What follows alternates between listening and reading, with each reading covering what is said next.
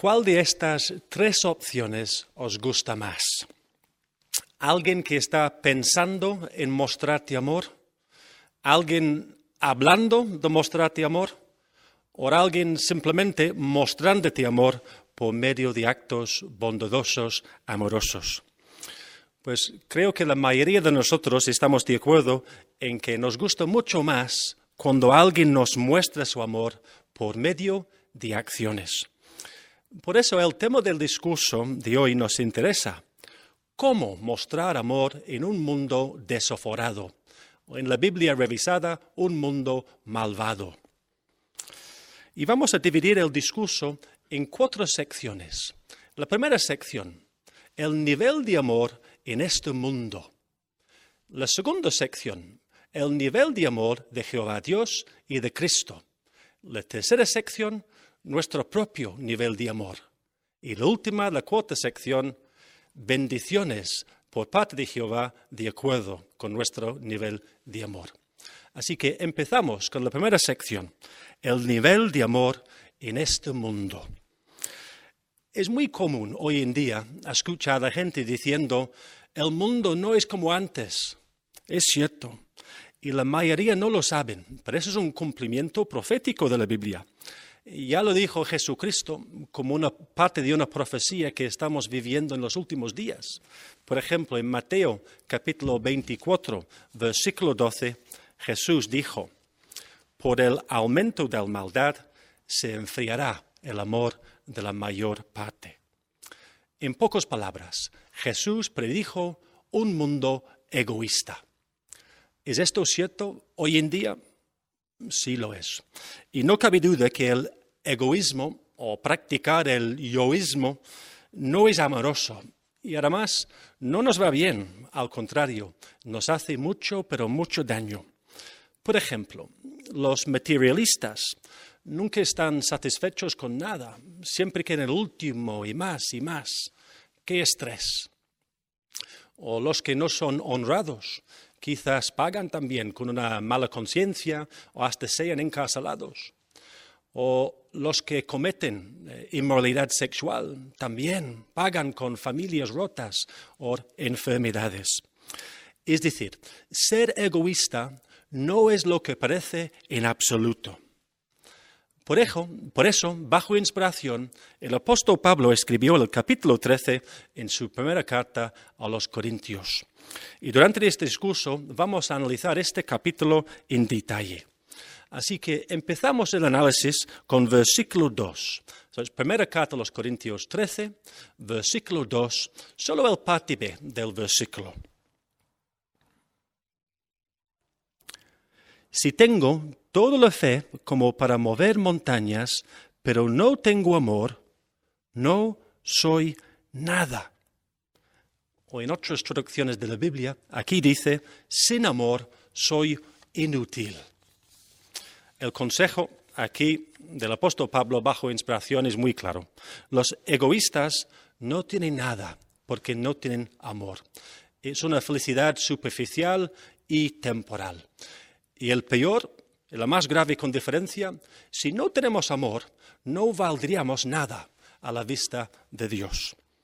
Pues hemos hablado del punto uno, el nivel de amor en este mundo. Es un nivel muy bajo, resultando en mucho, pero mucho tristeza. Vamos a la sección dos del discurso, el nivel de amor de Dios y de Cristo. Para empezar esta sección, ¿qué es amor?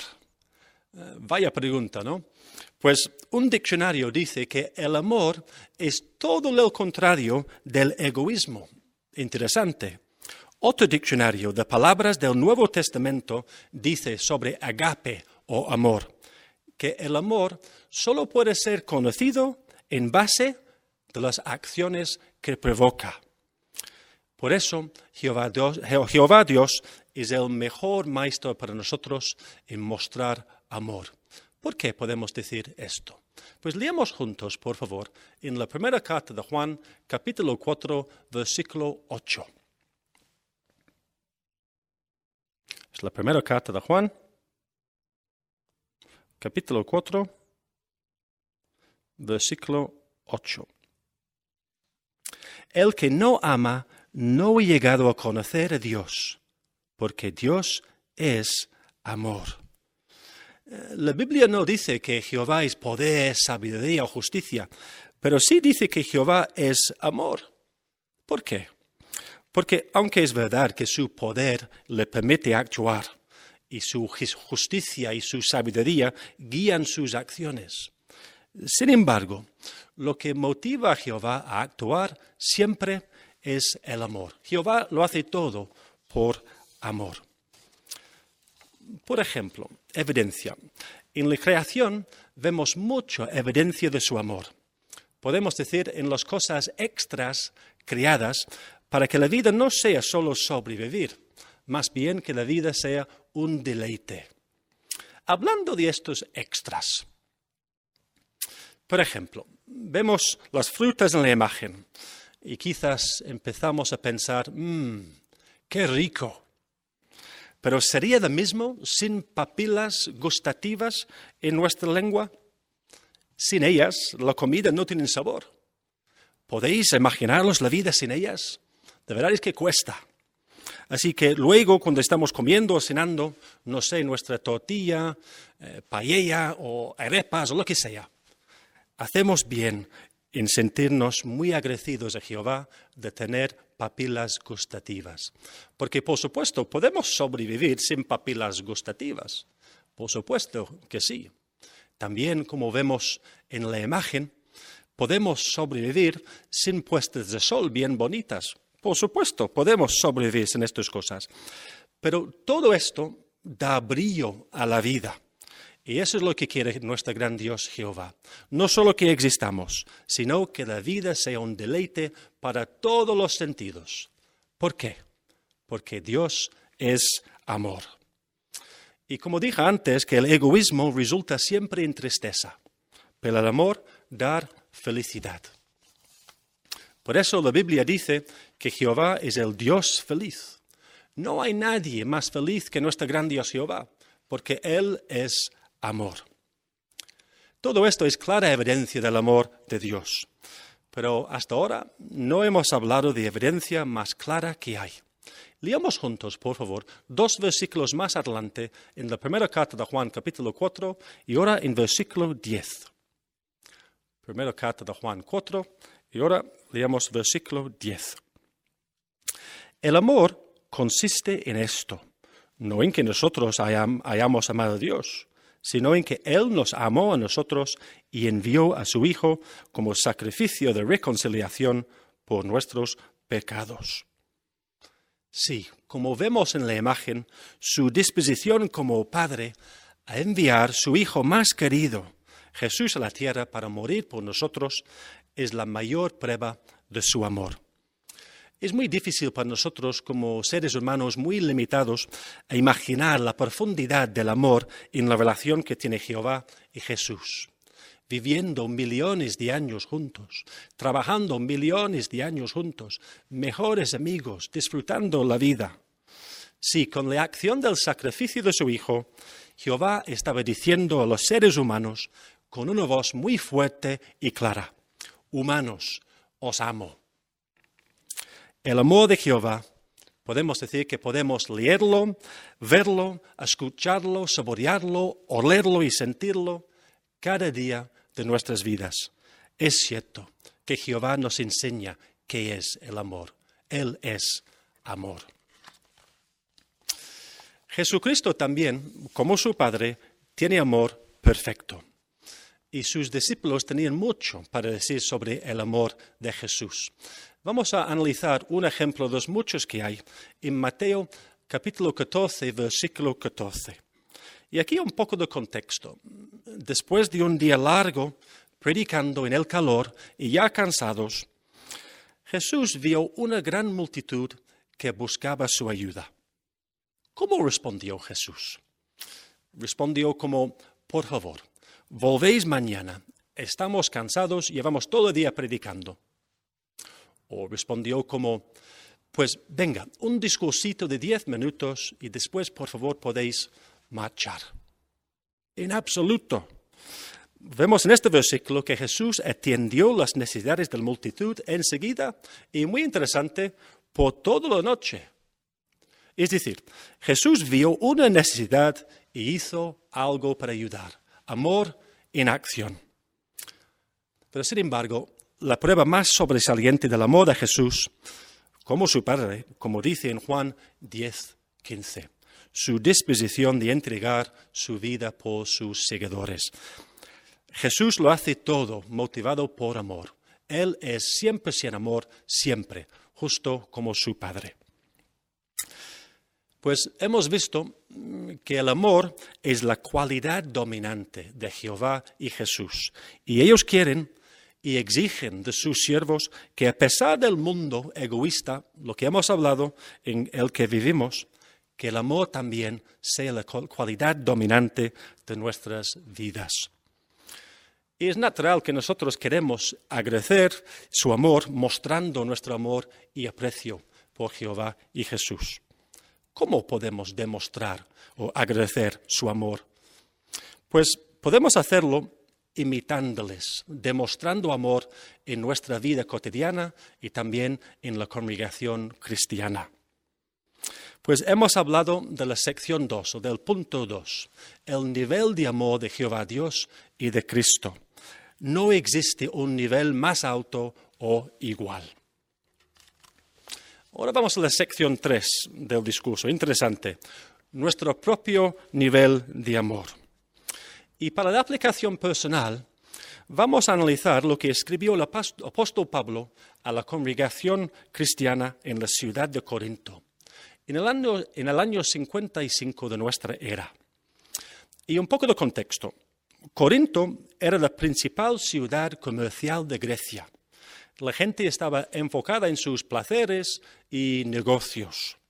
Y era muy conocida por su materialismo, lujo y vicio, hasta tal grado que aquel entonces la expresión corintianizar vino a significar practicar inmoralidad. Es decir, era una ciudad llena de egoístas. Viviendo en una ciudad así, con un ambiente tóxico para, cristianos, afectó el amor en los hermanos en la congregación. Por eso el apóstol Pablo les escribió. ¿Hay paralelos para cristianos hoy en día? Claro que sí. Hoy en día podemos decir que el mundo entero es así. Y respirando este aire del egoísmo cada día nos puede afectar poco a poco, incluso sin notarlo. Por eso, lo que escribió el apóstol Pablo en su carta a la congregación en Corinto, podemos verlo como una carta personal a nosotros, para buscar marcadores que indican el nivel de nuestro propio amor.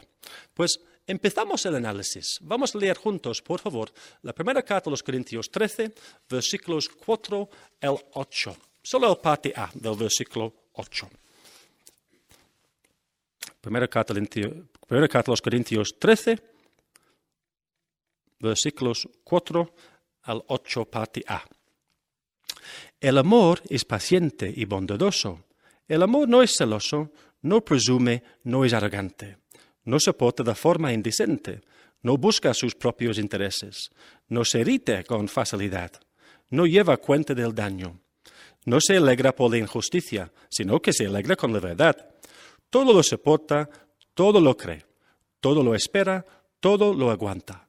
El amor nunca falla. Pues notamos aquí que la congregación en Corinto estaba afectada, porque hay siete cosas que amor es, sin embargo, hay ocho cosas que amor no es. Y tristemente no tenemos tiempo para analizar cada versículo y cada aspecto de esta preciosa descripción del amor. Pero sí podemos, y vamos a hacerlo, analizar dos aspectos que el amor no es y dos aspectos que el amor sí es. Así que empezamos con versículo 5. El amor no se irrita con facilidad. Es decir, el amor no se ofende fácilmente. Y para hacer esto tenemos que recordar algo muy importante, que todos, todos nuestros hermanos están sufriendo problemas, quizás emocionales, de salud, de familia, economía, y nosotros no lo sabemos. Quizás es una guerra personal. Y hay que siempre recordar esto en nuestro trato unos con otros. La siguiente experiencia de un hermano en Escocia resalta este punto. En su congregación, el hermano notaba que un hermano mayor siempre salía de la reunión durante la canción, en el medio de la reunión. Se iba a pasear unos pocos minutos en el parking y después volvía. Cada reunión sin falta. El hermano de la congregación estaba muy molesto y por eso estaba aguantando y aguantando hasta que no pudo aguantar más.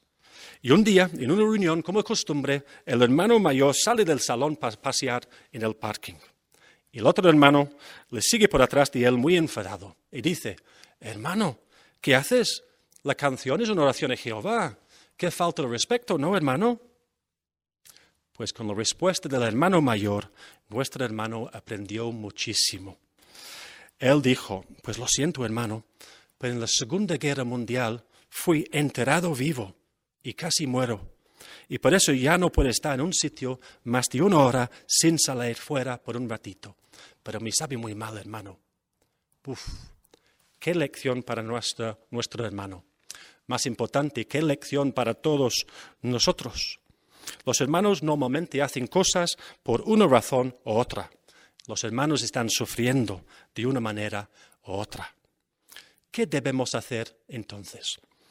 Si nos esforzamos por conocer bien a nuestros hermanos, esto resultará en amor por ellos y como resultado no estaremos ofendidos fácilmente por sus acciones, porque el amor no se irrita con facilidad.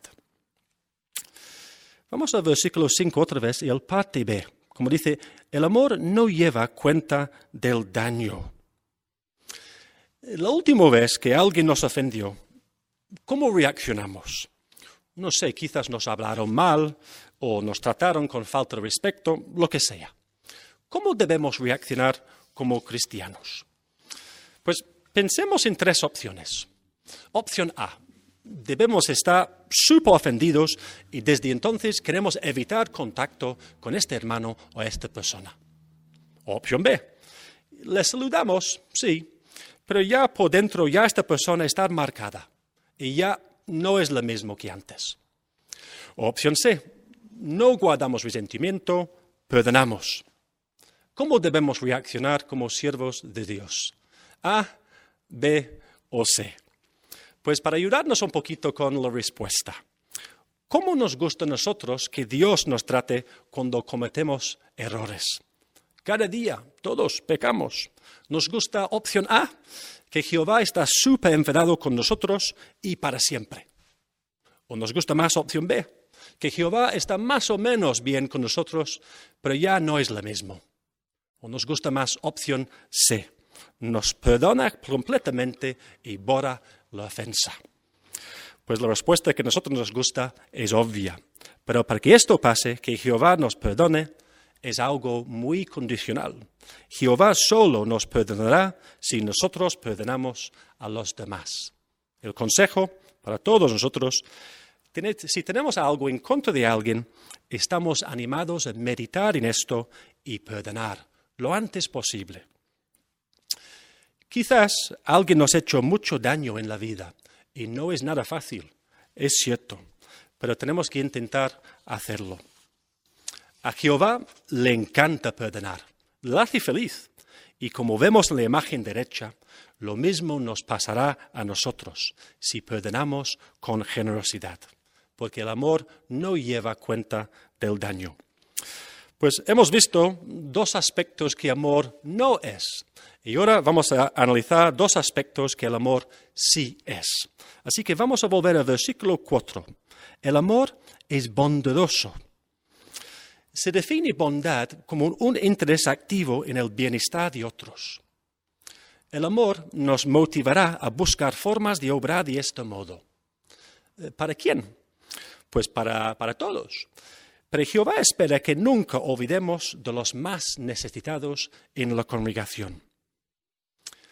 En muchos lugares estamos en el medio de una crisis sanitaria y por eso quizás algunas cosas no son prácticas en estos momentos. Entonces, ¿Qué podemos hacer, incluso ahora mismo, durante la crisis sanitaria? Pues puede ser una carta, mensaje, una ayuda económica, quizás hasta por transferencia, lo que sea más práctico en el momento. Cositas pequeñas, incluso usando videoconferencias, ya que estamos todos casi expertos en videoconferencias. Podemos usar las videoconferencias para predicar juntos, invitar a otros a nuestra noche de oración en familia. Ahora es más fácil que nunca. Hacer el texto juntos de vez en cuando, hasta comer o cenar juntos por videoconferencia.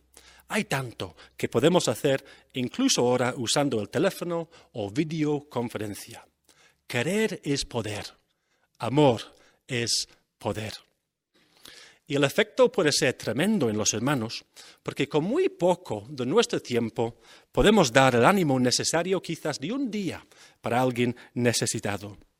Y gracias a Jehová, todos tenemos un suministro de amor para usar.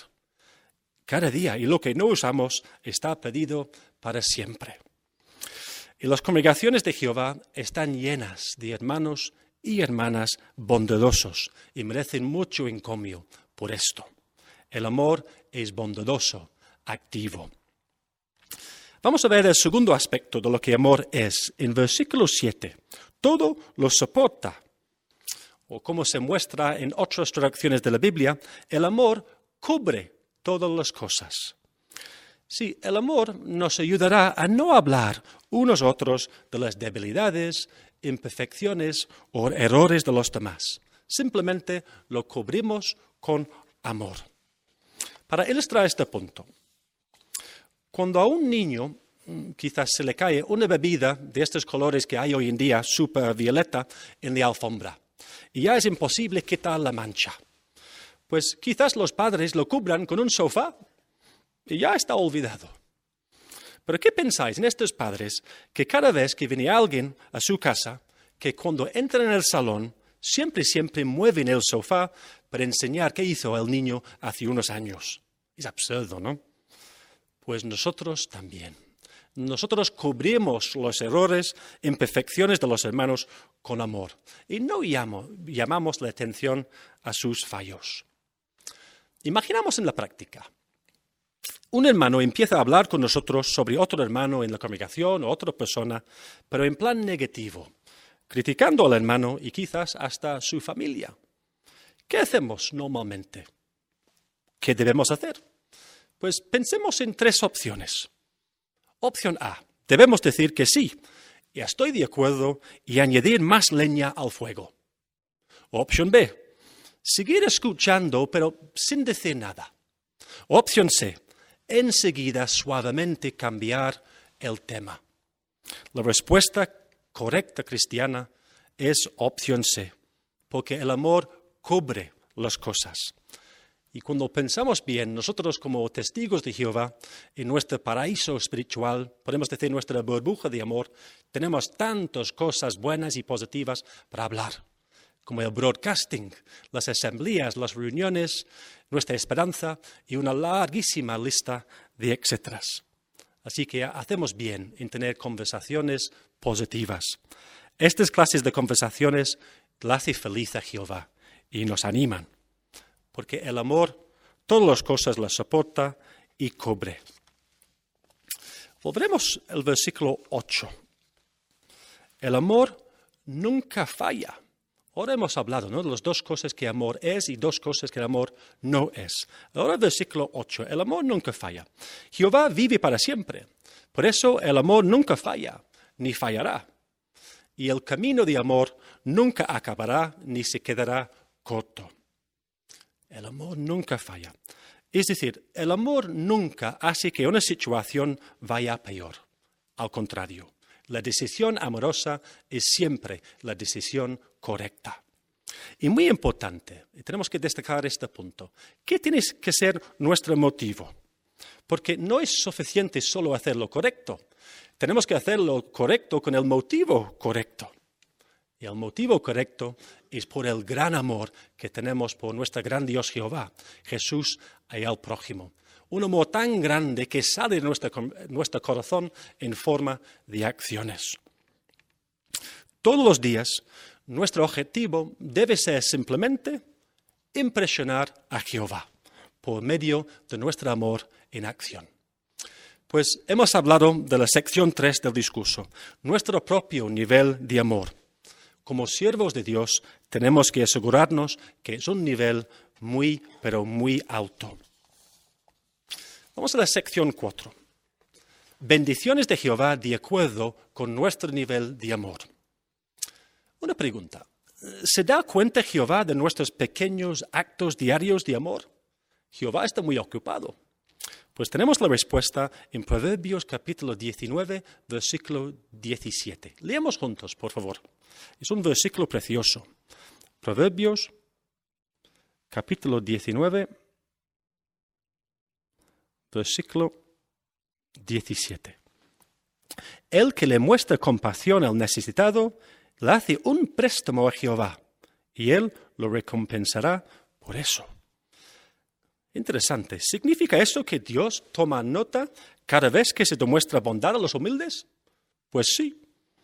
Y podemos concluir de este versículo que el Creador del universo se considera en deuda con simples hermanos que tratan con misericordia a los demás. Pues sí también. Y esta sección, bendiciones de Jehová de acuerdo con nuestro propio nivel de amor, no es del todo correcta. ¿Por qué? porque Jehová siempre nos pagará con muchísimos intereses. Es el más generoso en el universo. A Jehová le encanta dar. Nunca podemos ganar en un concurso de dar con Jehová, pero nos beneficiaremos y disfrutaremos mucho eh, en el intento, sabiendo que cuanto más damos, más bendiciones recibiremos. En bendiciones ahora mismo. ¿Cómo? Si somos amorosos, tendremos el fruto del Espíritu en nuestras vidas. El amor trae felicidad.